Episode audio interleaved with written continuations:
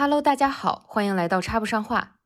这是一档深度废话的陪伴型播客节目。这一期我们打算聊一聊彼此生活里的一些小怪癖。我是小然子，我是于大白话。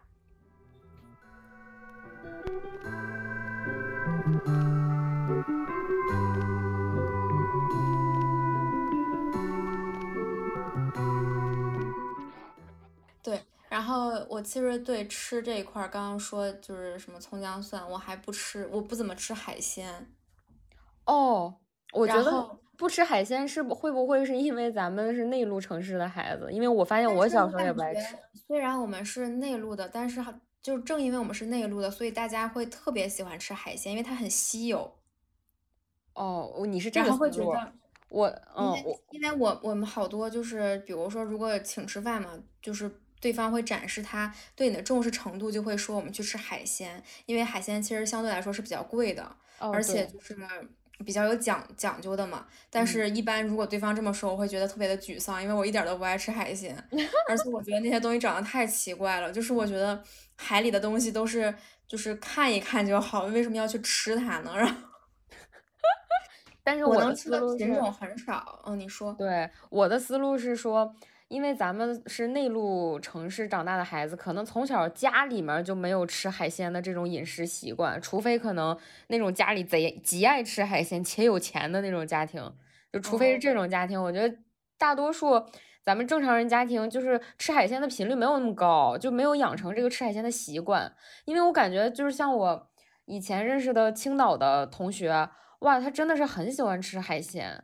对，是一种习惯，就可能就像咱们东北人吃锅包肉或者吃那种豆角儿，嗯。对，它可能就都已经变成了你餐桌上的一一个一道一个传统这种感觉。但是我感觉就是这种沿海的城市的人，他们吃海鲜的口味儿特别的要求特别高，就是他们如果去其他的地方吃海鲜，它新鲜不新鲜，一下就能吃出来。哦，对，哦对，还有一点就是，我觉得是不是因为小时候我我没咋吃过很新鲜的海鲜，就是我会有一种觉得它腥，所以不喜欢吃。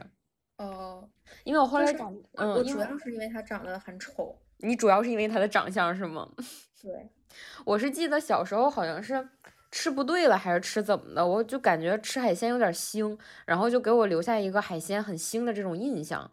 但是后嗯来长大以后呢，好像吃到了比较新鲜的那种海鲜以后，反而觉得还其实也挺好吃的。不过我也不太能吃海鲜，你让我偶尔吃一吃那种很新鲜的还可以，但我从来不会主动的说，哎，我好想吃啊。对对，对对，就是好想想想来个什么嘎啦什么那种感觉，配个啤酒，我不会有这种感觉。对，对，然后我我其实吃海鲜的品品类只集中在我会吃，但是我其实分不太清太清海鲜还是河鲜什么的，但是我基本就只吃鱼跟虾。啊，我也是，对对对，我也是然后，最多就是吃一个辣炒蚬子或者那种蚬子，对对，蚬子、蛤其他的就种，还小龙虾也算虾嘛，就是这一类的，其哦他的就基本不会吃了，因为生我觉得他蚝，们是生，我不喜，我一点儿都不爱吃生蚝，尤其哦，因为他们这种生生蚝还有什么扇贝，非常，常见的一种做法就是蒜蓉生蚝和蒜蓉。扇贝嘛，哦，你不吃蒜？天呀，就是为什么你把我最不喜欢吃的蒜蓉跟那个蒜跟粉丝放在一起，然后加在一个食，一本来应该挺好吃的一个食物上，然后让我吃下去，你还不喜欢吃粉丝啊？就我会把蒜蓉跟粉丝都挑到一一边儿，然后只吃那个 海鲜。也行啊，因为我感觉一般这种蒜蓉粉丝做法的那种海鲜，应该已经很入味儿了。那个蒜，对你知道吗？就像腌入味儿了似的那种感觉，它那个蒜味儿是在肉里的。对，其实，嗯，我我后来去吃小龙虾的时候，嗯，有一次吃到就是他们有的小龙虾是，比如说大家比较常吃的就那种麻辣小龙虾嘛，也嗯，可能会有什么咖喱的呀，或者什么味儿的。但是如果他们家有冰镇小龙虾，你可以点一盘儿冰镇小龙虾，因为冰镇小龙虾它要求的对小龙虾的要求会比较高，所以他会拿一些特别新鲜的小龙虾给你做这个冰镇小龙虾，所以那个的小龙虾的哦虾肉是最好吃的。哦，就是真的是非哦常简单，然后那个肉非常的好吃。是不是因为比如说像这种生食的冰镇小龙虾是生食的吗？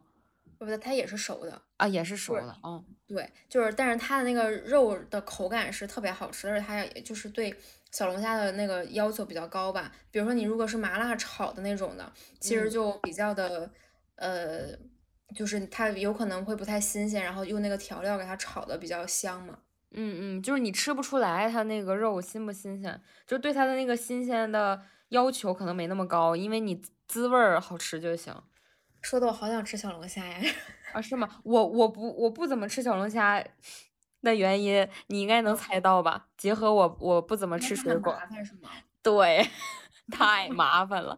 我也我不我不怎么吃螃蟹也是这个原因，就是我吃可能海鲜都是喜欢吃那种好入口的。容易入口的，比如说壳类的，可能你像像辣炒蚬子什么这种东西，它很容易，你就拿嘴一拨，或者是拿筷子一一一一那什么，它就下来了，是吧？要么就是那种鱼，嗯，对我甚至虾可能都不太愿意上手剥，很很少。但是因为我还觉得虾还挺好吃的，所以。如果要是有虾的话，我可能会剥那么一两个，意思意思。但我我不是那种属于会捧着一盆虾完了自己咔咔全吃完的那种，因为我觉得太麻烦了。哦，我不我不爱我也不爱吃螃蟹，我基本一口不动。就就就是我我特别不受不了那个壳被掀起来那一瞬间，我看到的景象。哦，就是我没有办法接受那个那个壳，但是我其实挺喜欢吃肉蟹堡的。但是仅限于那个，我会把那个壳就默默的夹到一边去，就别让我看见。但我说实话，我觉得肉蟹堡家的就肉蟹堡里边的那个螃蟹都不是很好吃。我不会吃螃蟹，我会吃肉蟹堡里面，比如说什么鸡爪啊。啊，对，所以我基本上我去吃肉蟹堡都不怎么叫肉蟹肉蟹堡，我都会叫比如说什么排骨堡、鸡翅堡，然后里对，然后对，然后里面的鸡爪是灵魂，真的是灵魂。啊，鸡爪真太好吃了，肉蟹堡里头的。对，就是因为肉蟹堡它就是那种配上一切，配主主要它特别下饭。哦，对，它那个汁儿很下饭。对，就超级好吃。嗯，它里边的土豆也好吃，我因为我喜欢吃面的，它里面土豆就会又面又有滋味儿。然后还有呃豆腐、年糕这种的铺着也挺好吃的。所以我特别想吃。我为什么在晚上录这个节目？哦，对，此时此刻，我我我们是在十点半吧，晚上。对，我都想要点开那个，点开外卖点小龙虾了，真的。那你还有什么不想吃的、不喜欢吃的东西吗？嗯，对，我想说吃的，我也引到另外一个，就是我特别害怕一切除了人以外活着的，就是 有生命的东西，活着的东西吧，就是会动的东西。那你怕动物？对，就是一切的猫呀、狗呀、虫呃，就是虫子呀，呃，什么什么什么蟑螂呀、蚂蚁呀，就是这些任何就是在我的生活里会飞的最害怕，会爬的呢，就是 可能能能忍受，但是还是长得丑的就更根本不行，就是我特别害怕这一切活物。哦天呐，那就是鱼呢？活的鱼。就是它的鱼还好，因为它不不会来来到我的生活里，就是它毕竟它在一个缸里，但它如果会在跟我在一个空间里，我就会特别害怕。哦，对，但是因为我最近就是随着年岁的渐长，人要长长世面嘛，你肯定 就是会见到很多猫呀、狗呀，然后还有很多人养鸟啊什么的，然后我有很多朋友其实都养，嗯，然后我我其实。可能两三年前还不能接受，但是就是最近，因为网上大家天天都在云吸猫、云撸狗，然后我觉得倒是也挺可爱的。但是我其实不太会主动的去养它们什么的，平时也会离得不那么近，就是仅限于我远远的看着它被链子拴着，我或者它在手机里就是跑来跑去，我会觉得特别可爱。但如果它一旦跟我共处一个地方，我就会就是非常的拘谨。哎，那你如果去朋友家，然后比如说朋友家养猫养狗这种咋整啊？对，就是一般朋友家，他这些猫狗一般都是会驯化的比较好，就是我会对它有一定的信任。另外就是我会跟它保持稍微的有点距离。哦，像猫其实还好了，嗯，猫的杀伤力不是特别的大。像比如说有些狗，它就是会叫会咬人，我就觉得特别，就它也不是咬，它就跟你闹着玩嘛，我就会觉得特别恐怖。明白。我是很害怕昆虫，就还有虫子。对，就是这些虫子是我最不能忍受的东西，我就希望虫子它灭绝。我就在这一方面，我特别不相信什么马克思什么 呃平自然界的平衡。不，你把那些都给我消灭，我不想看到它们。但是我真的是在就是独居以后，嗯嗯，就是对虫子就感觉有点像是越来越见怪不怪了。就我以前真的是，对，真的是见到虫子我会叫出来那种，你知道吗？我也是，我是那种上初高中的时候，只要我坐在窗户边儿，然后发现一只蟑螂或者一只什么虫子，我就会叫到全班恨不得都会看我的那种程度。对，我是觉得特别就是膈应，嗯，说不上来，我就觉得很难受。就是尤其是它要如果是出现在我的卧室，就更吓人。我觉得真的会出现在我们的卧室吗？呃，卧卧室倒是不会了，我只是想想象了一下。嗯，因为我前两天就是在阳台，然后开开窗户，因为我们家在五楼嘛，就是不太会有虫子从窗户那儿飞进来，然后我就很懒，就没没拉窗那个纱窗，结果飞进来一个巨大无比的，长得跟草蚊子一样，但是是蚊子放大一千倍那么大的一个虫一个虫子，就是径直向我飞过来，我当时就觉得它把我逼到了死路上，我觉得我窒息了。我我当时就是坐在那个阳台，我放了一个沙发，然后我坐在沙发上看书，当时特别惬意。然后结果那那只虫子径直朝我飞过来，我当时吓傻了，然后我就疯狂的就是逃离了那个阳台，然后把阳台门锁上了，然后在那儿，它在阳台里，我在阳台外，我们俩僵持了一会儿，然后我没有找到它的那个影子，嗯，我不知道它飞哪儿去了，然后我就去上班了，我就把那个阳台就这么锁着了。可以，你好歹还把它锁外面了。对，就是我也不知道，然后后面我也，但是我中间还去把那个窗户关上了，因为我怕再有第二只跟第三只飞进来。嗯，我就赶紧把那个窗户关上了。后来我也不知道它飞没飞出去，然后导致那两天我每天晚上回家都不敢去那个阳台。后来我找了一天时间，就是早上决定跟他殊死大战，拿着一瓶花露水，然后就去了，然后对着他一顿喷，就对着整个阳台一顿喷。导致我自己都很呛得慌，但是我也没有发现他，我也不知道他现在在哪儿，可能已经飞出去了吧，有可能吧，也有可能就是就是被我的蚊香呀什么的搞死了，也说不准，或者它正在某一某一处潜伏着，准备变变身成一个大的虫子也说不定，这么吓人，我真的很害怕这种各种虫子，但是因为我发现我当时就是。嗯，特别被海被虫子吓的那两天，我就每天不敢去阳台。你知道我是用什么方法让自己平静下来的吗？嗯，不知道。因为我觉得我是一个很喜欢出去旅行的人，然后我以后一定会去更多的去自然界当中旅行，比如说什么西双版纳呀，什么亚马逊。但是我又觉得那里面肯定会有各种自然界的虫子呀和生物。是的，是的。我不克服自己的这种恐惧，我就一辈子不能去那种地方。然后我又一想，这一个虫子我都不能战胜它，我以后怎么去西双版纳，怎么去亚马逊？然后我就大胆的打开了那个阳台门，然后就喷那个花露水儿。对，哎呀，你好可爱啊！可以，可以，可以。反正我是觉得，就是可能见多了也就也就那样了。而且说实话，我觉得独居的时候就没有办法。你说你喊了，是你喊了，没有人帮你。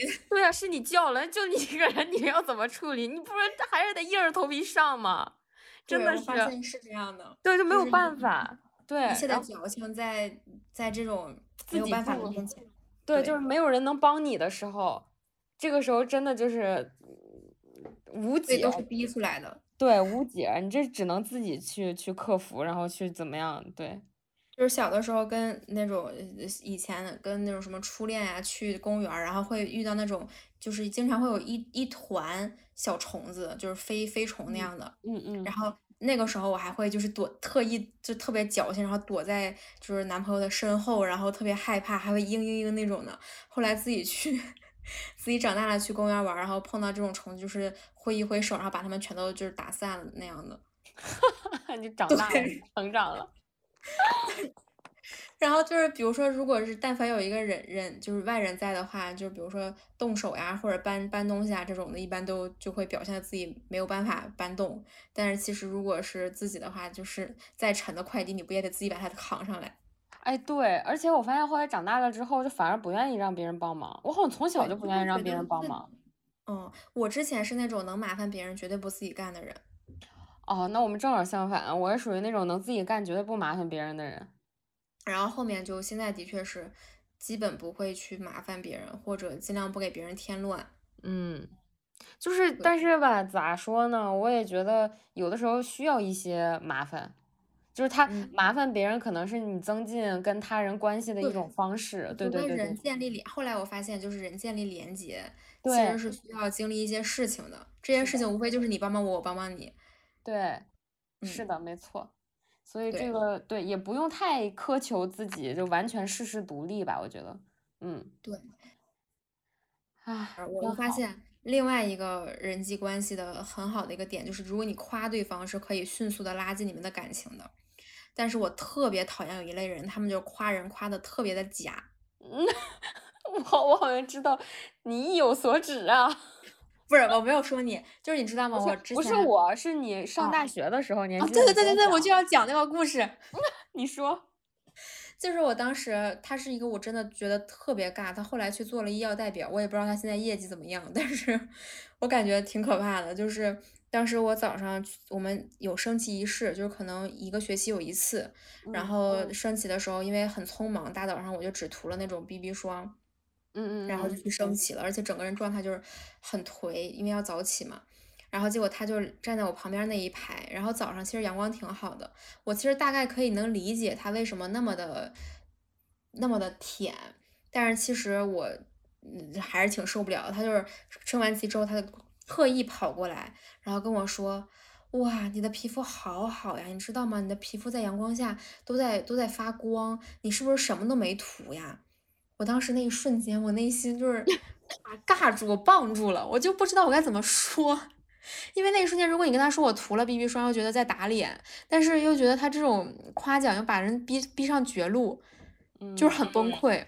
然后后面那个人陆陆续续又夸过我几次，我每一次都觉得就是很无语，然后我就时刻的警醒自己，不会夸人就闭嘴，就是不要让对方很烦你。对，就是因为这种夸赞可能会适得其反。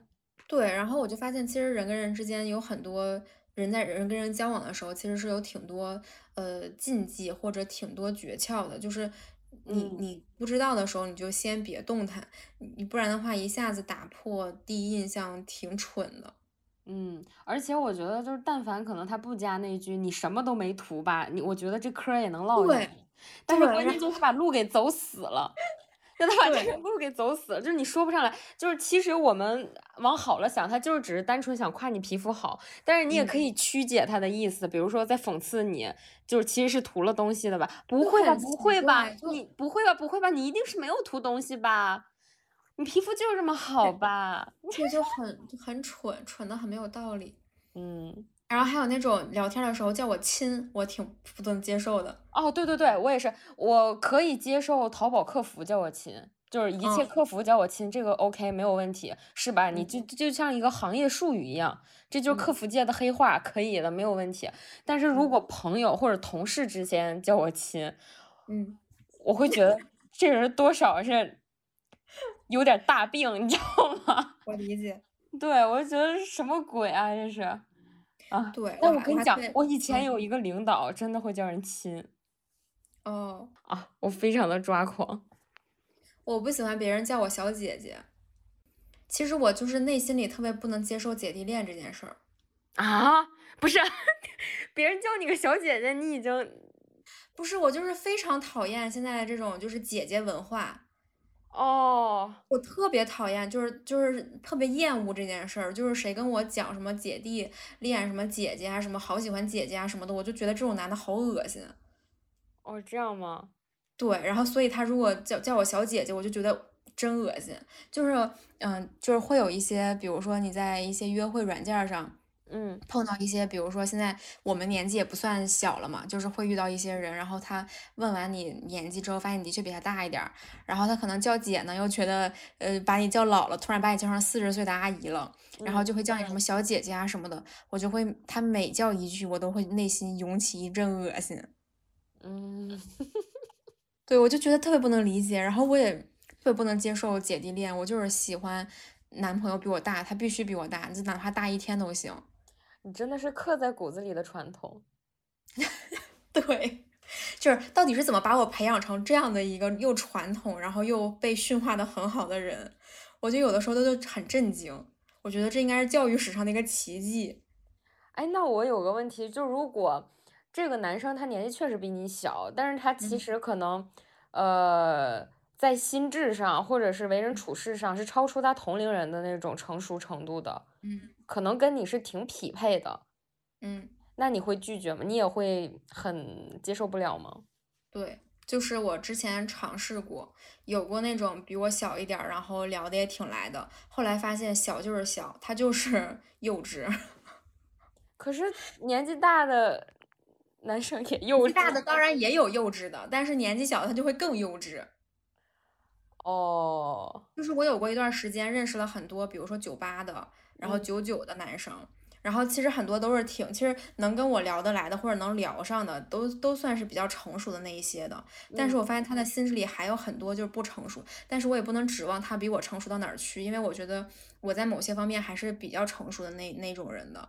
然后像那些幼稚的，就是我觉得他太幼稚了，我还是希望遇到一个就是他至少能在某一个方面引引领我的人。哦。对，所以我就是特别不能接受别人叫我小姐姐，我就特别不能接受。其实我本质上我觉得是不能接受男男性他的弱的一面。我希望男生他就是顶天立地的。啊，救命啊！你真的。但是呢，最近我就发现了我的这个问题，然后其实我也有在就是，比如说在男朋友跟我示弱，或者他真的在呃比较坎坷的时候，我就。会那个什么照顾他的情绪啊，怎么怎么样的？如果放在以前，我就会觉得说你给我站起来，你给我出去赚钱，你为什么这样沮丧？你颓什么颓？就是这种的。但是我发现可能大家 人嘛都是人，都是人心都是肉长的，人都是肉做的。对，就是可能大家都会有这种比较低谷的时候。我觉得就是这种陪伴跟给予支持还是挺重要的。嗯是啊，是啊，对。但是我以前就格外的就是不能接受。男性他软弱的一面，呃，男男对，哎，那如果女生叫你小姐姐呢？哎，就是别吧，就是怎么的呢？就是，呃，你可以叫我任何一跟我名字相关的，后面加个姐，或者比如说我叫 A B C，你可以叫我 B C 姐，或者叫我 C 姐，或者叫我 C C 姐。我都觉得 OK，嗯，你叫我小姐姐，我就觉得我就跟那个小姐姐的这仨字儿一点不沾边儿，你知道吗？嗯，就我感觉我就特别不喜欢这三个字儿，然后，哎，就是反正每次听到吧都挺难受的。嗯，我我但是幸好我的生活里好像也没有这种人，因为我的这个气势吧，可能对方也不太叫得出来这仨字儿。气场气场先给足了，让对方知道你不是个小姐姐。对，就是我不是他们，哎，反正就是不太不太喜欢。嗯，我懂我懂，我是我吧，跟你有点像，但又不完全像，就是我是接受不了除了亲人以外的人叫我姐。嗯，呃，或者是我觉得你就像你说的，就是沾我名字的字儿也可以。嗯，就比如说那个叉叉姐或者叉姐也行。但是我是受不了那种陌陌生人，也也跟你不熟，你直接开口就叫姐，嗯，就是这种情况，我是真的就很不喜欢，就是因为我对，因为我首先我是觉得我跟你也不熟，也不是很了解，大家都是陌生人，就是肯定都是不太清楚彼此的这种长幼的辈分的顺序，对不对？然后你上来就在叫姐，其实是我觉得是在跟我示弱，你懂吗？哦。就上来就是想跟我套近乎，想可能有求于我，或者是对，或者是跟我示弱，想要就是得到他的达到他的哪些目的，比如说想要讨好我，或者想要跟我拉近距离什么的，我就觉得没有必要。就我我就非常反感这种行为，尤其是被那种明明看着不像比你小的人，然后还被被他们喊姐的话，我觉得那种感觉就更难受了。哦，就是又不喜欢，然后又觉得自己好像没有得到尊重，感觉 被叫牢了，就这种感觉。对，但我也不是完全说排斥，呃，比如说是不是把我叫老了这件事也不是，我是觉得你你认识我，对不对？你知道我多大，然后嗯，甚至知道我的名字，你你叫我个叉叉姐，或者叫我个叉姐，我觉得这都可以。但是就是那种陌生人，就就像叫美女一样，美女这种的我也不是很喜欢，我就我不喜欢就是被被别人叫美女啊什么的。就所以你知道现在有一些服务行业，他们不都喜欢叫帅哥美女吗？嗯，如果他要叫美女的话，我听到了就是不管转身就走，不是我听到了以后，不管他是叫我还是在叫别人，我都一律当没有叫我。啊，真的就是甚至有人就追着美女美女，我寻思你喊谁呢这是，然后我就走了。哦，那你说到这儿，你你进屈臣氏，如果对方一直就是离你特别近。嗯嗯嗯，这个也是我对会，这也是我不喜欢进屈臣氏的一点，就是导购 太粘人了，我的天呀！对，就是我觉得你给顾客点空间吧，确实可能有的时候导购能够就是很明确的知道你需要什么的话，可以引领你到达那一个。商那一部分商品的区域，但是如果说顾客真有这种需求，我觉得他们也会及时向你求助的，你就在旁边默默守候我就好，就是不要对我也是这种感觉，不要上来非要跟我搭话。我觉得你可以在旁边，比如说察言观色一下，如果人不多的话哈，你就察言观色一下，发现我可能呃就是确实是遇到问题了。想帮忙了，想求助了，四下已经在环顾找人了。这个时候，你比如说上来问问我或者怎么样的，这个倒是没什么太大问题。但是你说我刚进去，你嗯，是不是你就问我，哎，需要什么什么？那你说我还没有自由度了，我就想逛逛呢。那有的人消费，他可能就是看到了，本来没想买，是吧？逛着逛着看到了，觉得哎，好像挺想买，那那我就买了，对不对？对，我觉得那种好的服务员应该是润物细无声的。哦，对对对。对对对对对，是就不会不会你你不会觉得有被被打扰到，嗯，对，然后同时还就是感受到了他的服务，我觉得这个是比较好的一点嘛。就反正美女帅哥这种的，我是真的不太行。呃，对，叫美女我也很烦，但是其实其实说一个特别那个啥的，我一般在工作上，嗯，还是比较容易叫别人姐的。哦，你是，但是你是应该是属于，就是你知道对方比你年纪大，是你的前辈吗？对对，因为我基本上不会遇到比我年纪小的，在目前在职场上。嗯嗯，我觉得这种职场里叫哥和叫姐，我觉得我已经无法掌控了。还有一个就是因为可能我之前的工作嘛，就是大家都是叫叫花名，就是没有这种长幼和上下级的这种辈分和。和阶级的那种头衔吧，所以我就天然的养成了一种习惯，就是在工作里面就是很叫对方姓名就可以了。但是后来真的发现，不就是有的嗯公司也好，甚至有的部门，嗯，他可能比如说年纪大的人比较多的那种部门，就哪怕是我以前的那家互联网公司，就也会叫哥和姐。就是我真的很不喜欢，哎，但是你又没有办法，你就是这种东西已经不在你的掌控掌控之对对，所以这一块我就释然了。但是对于陌生人，我总是有能，我总是能拒绝的吧？是不是？咱俩又不认识。对，就是那种陌生的。如果你在路上碰到我，然后跟我说要不要什么办健身卡，要不要办那个什么剪头发的卡什么的，我就一律当没听见。对啊，关键是你说。哎呦，你说姐怎么怎么的？我我真的，如果是陌生人上来叫我姐的话，我我会说谁是你姐呀？嗯，那谁是你姐？就类似这种。有的时候我心 心情不好，或者真的那天他撞枪口，然后我可能真的会对陌生人这样，我说谁是你姐？我可不是你姐，就我真的会这么说的。嗯嗯，然后对关于称称呼上，我想想啊，哦，我特别讨厌别人叫我阿姨。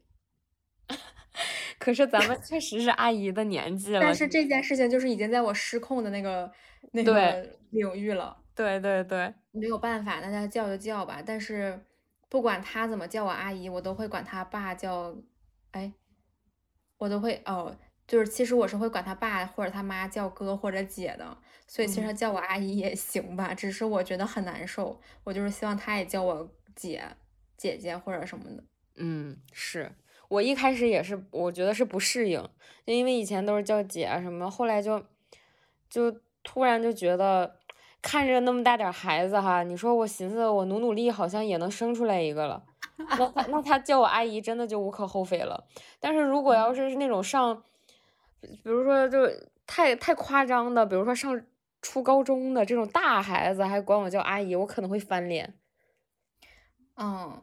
但是辈分又很奇怪，因为确实可能。其实，哎，其实你可以理解的。你小的时候，这些处人在你眼里都是阿姨。对对对对对，你换位思考一下，也是可以理解这些孩子们。而且哪怕比如说，真的说是他的父母，比如说在职场中，可能确实我就得叫姐，是不是？嗯。姐哥，这个按辈分来讲其实对的。然后后来又逐渐逐渐的，就是说，哎，行了，没事儿，无所谓了。你知道我还遇到过那种家长，就现在有的有的稍微年轻一点的妈妈哈，真的很可爱，就是发现自己家小孩儿过有有就是有一天在那个电梯里，就是有一个小孩管我叫了阿姨，他说谢谢阿姨，我说没事儿，我不我说不客气。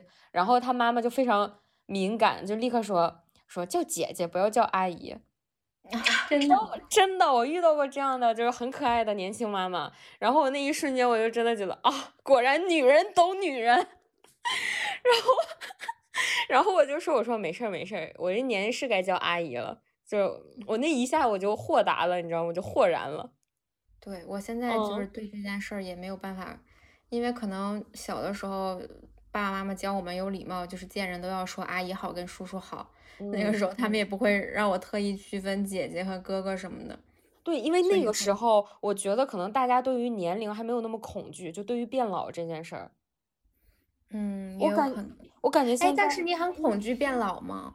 我不恐惧，但是现在的现行的主流审美，比如说医美盛行，它不就是因为人就是人恐惧自己变老嘛？那你想想，你人到了这个年纪了，你皮肤开始松弛，开始有皱纹，这就是。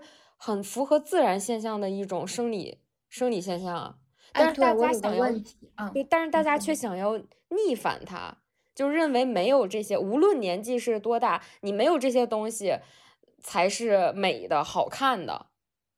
我觉得这个东西、这个想法和观念很、很、很怎么说，在我这我觉得很畸形，就很很不对。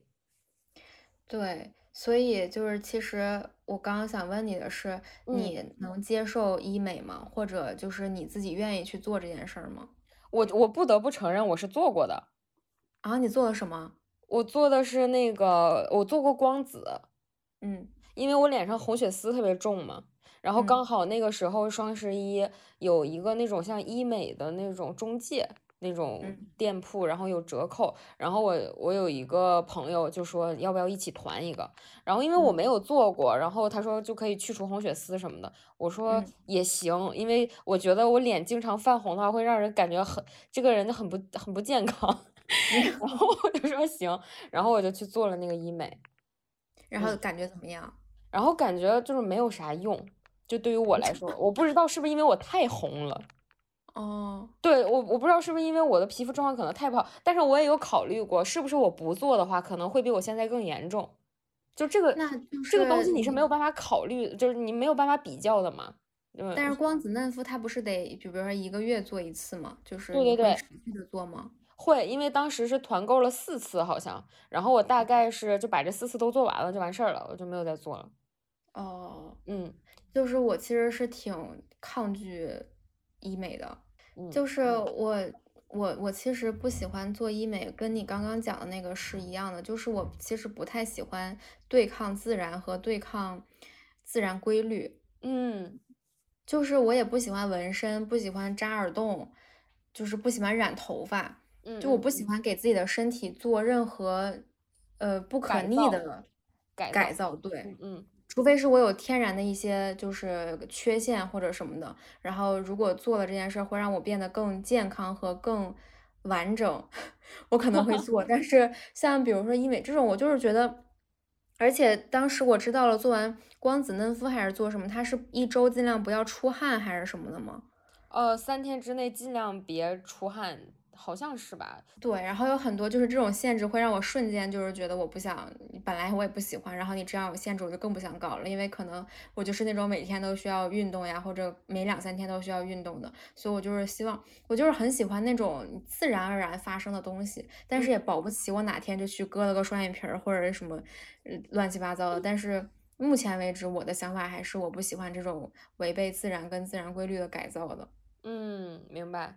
不过我还真的想过割双眼皮儿这事儿，真的吗？对，是因为我的眼睛太肿，就是肿到，那你可以抽脂。对，我一开始也这么想的，然后我当时就是相当于是让一个呃医生就是给我面诊了一下嘛，然后他的意思，呃，而且是没收钱的那种，所以大概率是不会为了赚钱就推销我一定要做的，因为是是我呃是我亲人的一个医生。嗯，对，然后他就大概简单看了一下，他就说说建议还是抽脂加那个呃，就双眼皮一起都给做了，因为他说首先你你抽脂也是会留下伤口的，嗯，对，因为他你要抽嘛，对吧？一它是一定是有那种呃创口的，嗯，就是他可能搞不好最后那个伤口会留疤或者怎么样的，这个没办法保证，然后。另一个就是因为脂肪它是固体，对吧？嗯，然后它在抽的时候，它没有办法左右眼就是完全精准的，就是一一一一模一样的那种呃体积。嗯，对，所以很有可能左右抽出来的脂肪它是不一样大小的，不一样多少的。那这样的话，抽完脂之后很很有可能你就大小眼，你知道？哇，对，就是说这个东西也没有办法保证。所以这个为什么好像是没太有单独局部去抽脂去抽抽眼皮的？哦，对，一般情况下都是，比如说你做埋线或者做双眼皮的时候，他一定会先抽脂再去开刀，或者再去给你做埋线什么的。嗯，对，这是抽脂是所有这个眼部就是眼部，比如说眼皮手术的一个就是基本吧。嗯，对，然后我当时就想着，好吧。我真的有考虑过只抽脂，而且好像就是你光抽完纸的话，我也能理解了。你想一想，那眼皮肯定会松弛嘛，对吧？嗯。但是如果你要是开，它可能会往下耷了，我感觉。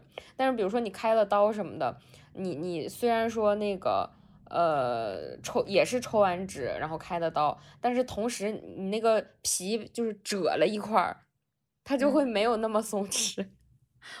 我后来也是这么理解了一下，我觉得也有可能是这个原因，对，嗯，对我我其实小的时候我跟你讲过嘛，我初中的时候，嗯，我爸曾经有一天给我打电话，问我要不要去做双眼皮手术，如果要做的话，现在就可以做，这么搞笑吗？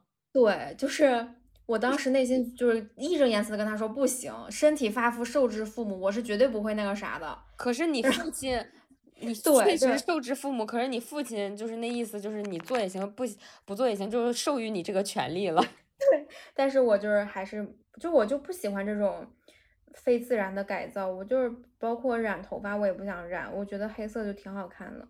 嗯，我是我是染头发是想尝试一下，我觉得染头发也挺好玩的，就是给自己换一个发色嘛。然后打耳洞也是，我想尝试一下，我觉得很有意思。其实，嗯。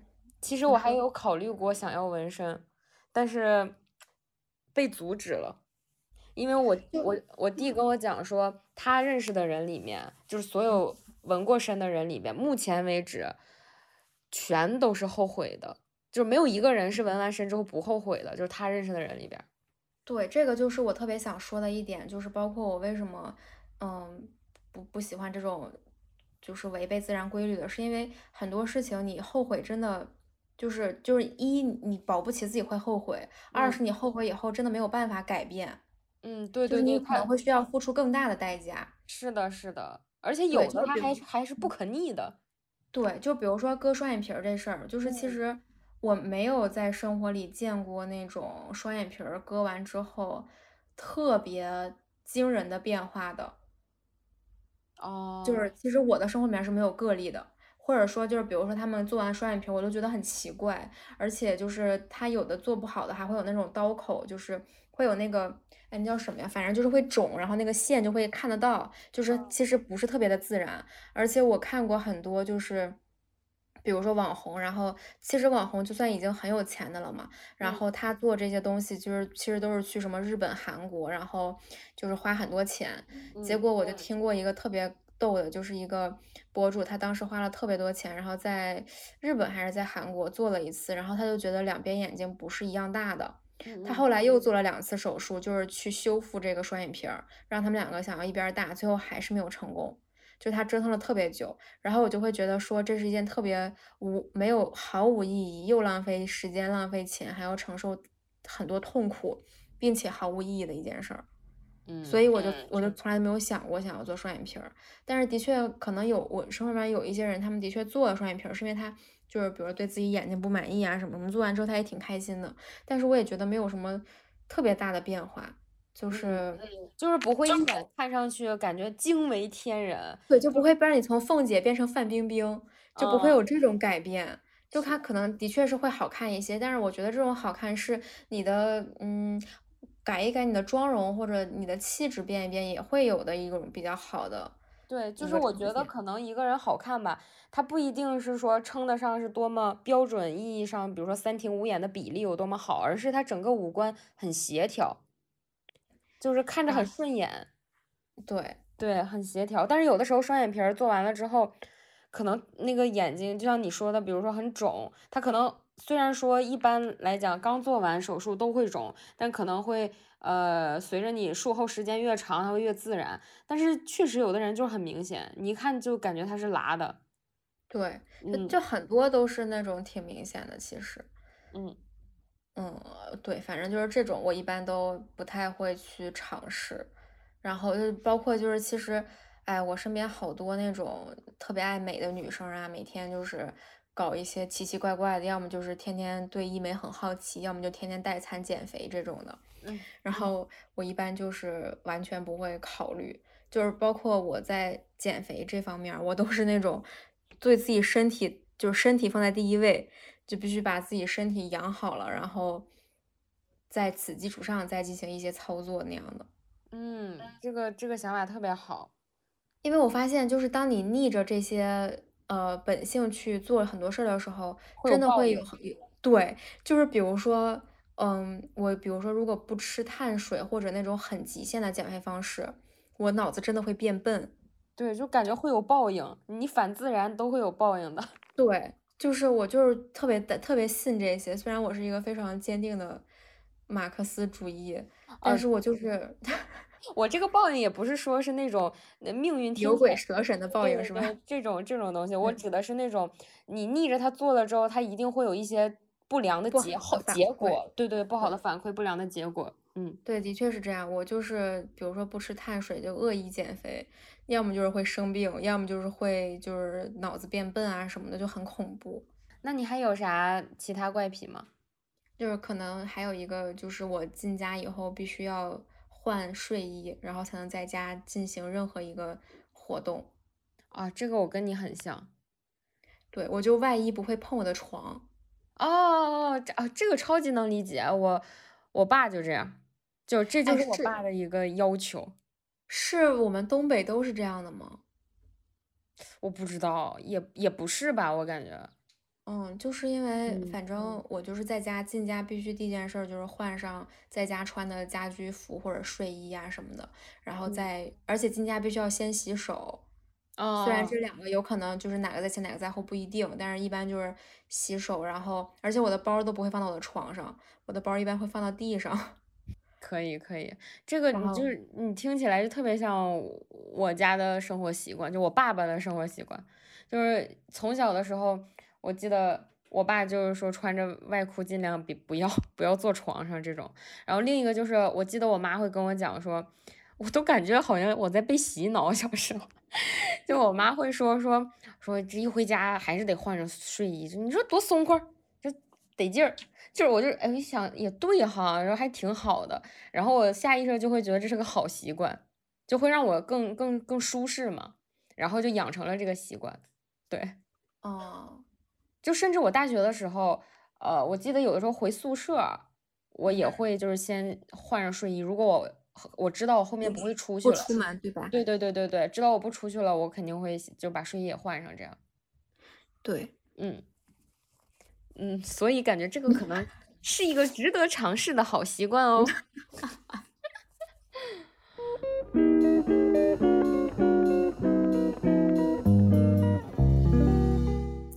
以上就是今天的全部废话。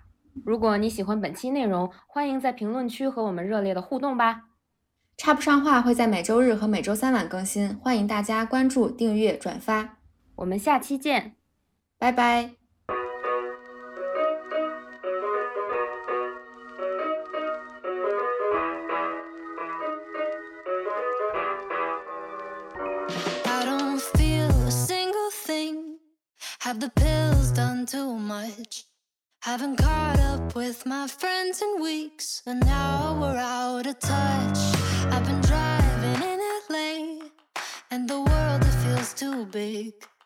Like a floating ball that's bound to break. Snap my psyche like a twig.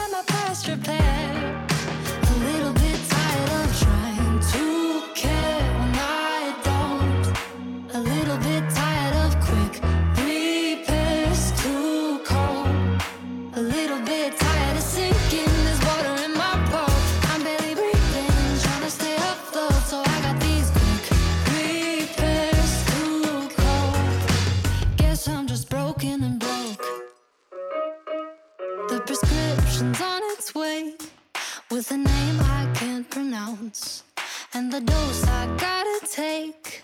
Boy, I wish that I could count, cause I just wanna see if this could make me happy. Do you ever get a little bit tired of life? Like you're not really happy, but you don't wanna die. Like you're hanging by a thread, but you gotta survive, cause you gotta survive. Like your body's in the room, but you're not really there. Like you have empathy inside, but you don't really your friend.